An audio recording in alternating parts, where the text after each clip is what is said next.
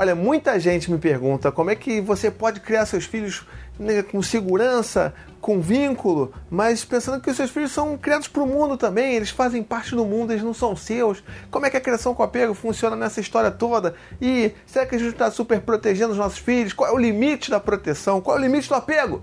Calma, a gente vai falar sobre tudo isso. Eu acho que é um assunto que rende bastante a gente entender e esmiuçar quais são as diferenças, até onde a gente pode ir, qual é o limite saudável e se existe realmente um limite para o apego seguro. Mas a gente vai falar isso tudo só depois dos recadinhos do Paizinho. E nos recadinhos do Paizinho de hoje, olha só, eu recebi um convite lindo de Bepantol Baby para participar da campanha Forte Proteção por Amor, que é uma campanha que está maravilhosa, tá? Inclusive, eu vou deixar aqui na descrição desse vídeo um link para o manifesto deles, tá? Olha, tá muito bonito, tá bom?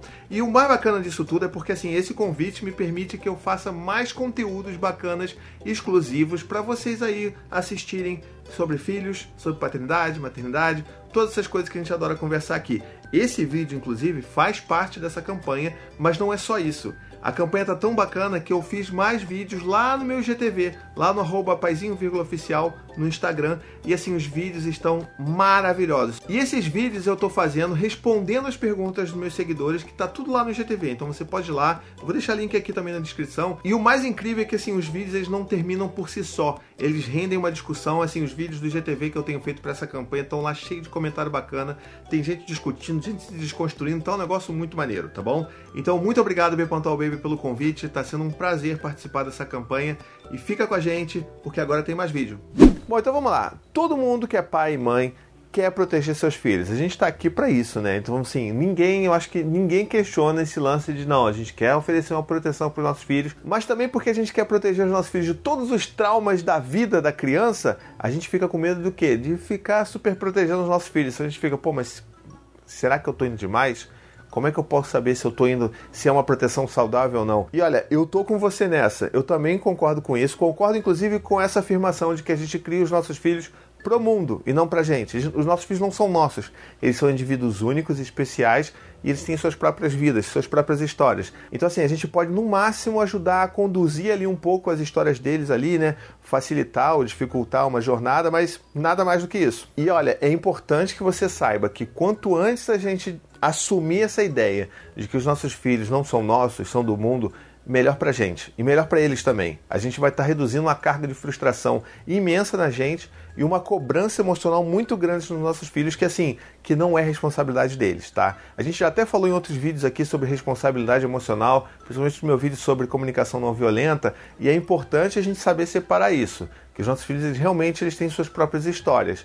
Mas aí você pensa, pô, mas espera aí, quer dizer então que como é que eu vou proteger meu filho do mundo cruel que está lá fora? Vamos quebrar isso por partes, tá bom? A primeira coisa que a gente tem que entender é que proteção também é uma sensação de segurança. A gente não protege só fisicamente, sabe? Aquele pai, aquela mãe desesperado. Normalmente pai de primeiro filho, né? Eu sei porque o Dante pequenininho era aquele pai que ficava ali, meu Deus, meu Deus, vai caindo, vai caindo. Oh, meu Deus, aquele aquele escorrega tão gigantesco, ele vai cair, vai quebrar todos os dentes da boca dele. Eu sei disso. A gente fica com esse medo, principalmente quando é o primeiro filho. Segundo, já fica mais. Terceiro, então, hum, vai desbravar o mundo sozinha. Maia, coitada, tá, tá, na, tá na vida já. Mas assim, a gente tem que entender que a proteção ela não é só essa coisa física da gente estar tá ali, né? E tem até um termo em inglês que, que fala bastante sobre isso, que são os helicopter parents, que tipo a tradução seria tipo pais helicópteros, que ficam ali sempre sobrevoando ali ao redor dos seus filhos para não deixar que eles se machuquem e tal.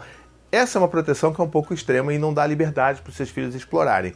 Não estou falando sobre isso, mas eu estou falando que a proteção ela também dá essa sensação de segurança para os nossos filhos para que eles consigam explorar por si só o mundo lá fora. E como é que isso acontece? Você já percebeu que assim tem algumas crianças, por exemplo, na pracinha, que a criança vai lá explorar e ela vai, vai, vai, vai, vai andar, vai brincar com uma criança, vai, às vezes tem uma disputa de brinquedo e às vezes ela olha para você assim meio que dá um, sabe, faz um check-in do seu pai, da sua mãe. Opa, meu pai tá ali, beleza, continua brincando. Ou às vezes eles até precisam vir e pedem um abraço, depois vai correndo brincar de novo. Então, essa é a sensação de segurança mais saudável que a gente pode oferecer para os nossos filhos. E isso só acontece porque a gente está fazendo um trabalho de dia a dia de criar e fortalecer esse vínculo que a gente quer construir com os nossos filhos. Isso significa o quê? Que a gente está ali todos os dias, a gente está ali disponível emocionalmente, a gente está ali para acolher os sentimentos dos nossos filhos, para ajudar eles a entenderem quais são os sentimentos que eles estão sentindo, como eles podem lidar com aquilo, que é o típico caso, por exemplo, da criança que vai lá na loja de brinquedos, quer um brinquedo X que você não pode dar, e aí você fala, não, filho, esse brinquedo não pode, tá? Então, assim, a gente já combinado que hoje não ia levar brinquedo, entendeu? E aí o que, que acontece? A criança chora. A criança pode fazer até um espetáculo circense ali, chorar, gritar, espernear. E aí a gente pode optar por dar um brinquedo para a criança calar a boca, e aí sim a gente vai estar, tá, né, tentando super proteger os nossos filhos da maneira que a gente não acha tão saudável assim, porque a gente tem medo daquela criança se frustrar. A gente não tem que ter medo dessa criança se frustrar.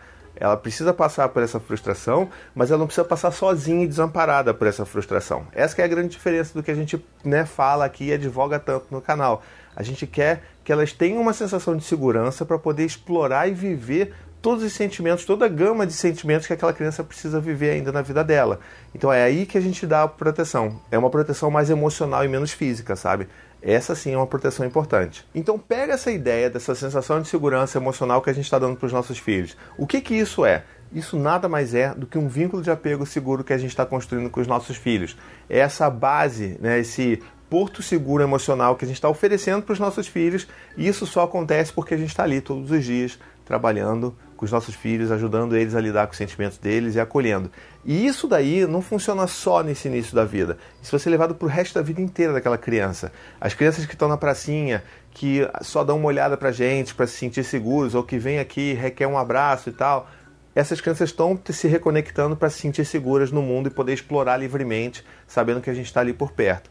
Mas ao passo que essas crianças crescem e elas vão para uma escola e ficam, sei lá, meio período ou um dia inteiro na escola, elas vão começar a usar como referência para a sensação de segurança delas a nossa imagem, a lembrança do pai e da mãe. E aí todas as vezes que eles passarem por algum perrengue na vida deles ali na escola ou até na vida adulta, eles vão usar essa imagem de referência dos pais que estavam sempre ali dispostos e presentes e vão usar isso como uma forma de se autorregular emocionalmente. É essa sensação de segurança que a gente tem que buscar e isso que não tem como a gente oferecer demais a ponto que não seja saudável, entende? Porque é uma referência de segurança emocional. E aí você pode estar pensando assim agora, poxa, mas paizinho, né?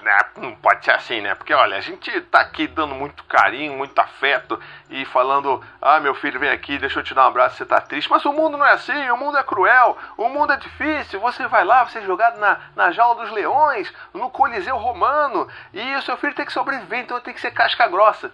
Cara, é exatamente o contrário disso. É exatamente o contrário disso. As pessoas que são casca grossa hoje em dia, que você conhece, que talvez você mesmo seja, como eu já fui bastante, isso na verdade é só uma proteção meio que muito frágil, por mais que a gente fale que é a casca grossa, mas é uma proteção muito frágil para todos os sentimentos que a gente nunca aprendeu a lidar com eles.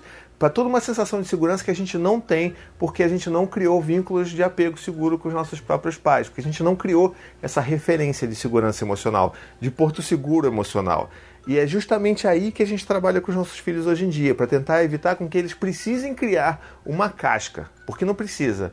Uma criança que tem inteligência emocional boa o suficiente, forte saudável o suficiente para entender que as coisas que acontecem, por exemplo, um amigo que implica com, essa, com seu filho ou que faz bullying com seu filho, essa criança vai ter né, equilíbrio emocional suficiente para entender que as coisas acontecem muito mais por causa das outras pessoas e não por causa delas. Elas vão ter responsabilidade emocional, vão saber, bom, peraí, se aquela criança está me implicando, isso me machuca, é claro, eu preciso tratar isso, eu estou me sentindo muito chateado. Como meus filhos já falaram, pô, me sinto como minha cabeça fosse explodir como um vulcão. E, e eles sentem isso mas eles sabem que aquela criança está fazendo aquilo por algum motivo, de alguma coisa que ela está passando, e que isso não tem nada a ver com elas. E isso vai acontecer, inclusive, na vida adulta dos nossos filhos, quando eles tiverem, sei lá, um chefe que for um chefe abusivo, sei lá, sabe? Não que a gente tenha que passar pano para pessoas abusivas, mas, essa, sabe, os nossos filhos eles vão ter condição de entender que, não, peraí, o meu, meu chefe é desse jeito por causa da história dele, por causa de alguma coisa que acontece com ele, isso não é sobre mim, é sobre ele. E isso é muito diferente de você criar uma casca grossa, porque você vai estar só né, escondendo o que está ali dentro, que você não sabe nem o que está acontecendo, até o momento que você vai explodir, vai machucar outras pessoas, vai se machucar e o dano vai ser muito maior do que se você estivesse tratando disso né, o tempo todo de uma forma mais saudável. E o que, que você acha aí? O que, que você faz na sua casa? Você realmente acredita que seu filho precisa ter uma casca grossa? Que essa coisa de proteger emocionalmente, dar essa segurança para os nossos filhos é prejudicial? Deixa aqui nos comentários, vamos continuar a conversa aqui, tá bom? Lembrando que esse vídeo só foi possível por causa do convite que eu recebi de Bepantol Baby para participar da campanha Forte Proteção por Amor, que é essa coisa linda que eu tô podendo criar mais conteúdos para vocês aí com temas bem legais. Inclusive, lá no meu Instagram, no arroba oficial, eu tenho uma série de vídeos já respondendo perguntas dos meus seguidores dentro dessa campanha Forte Proteção por Amor de Bepantol Baby. Então, muito obrigado, Bepantol Baby, pelo convite, pela parceria e um beijo, até a próxima e tchau, tchau.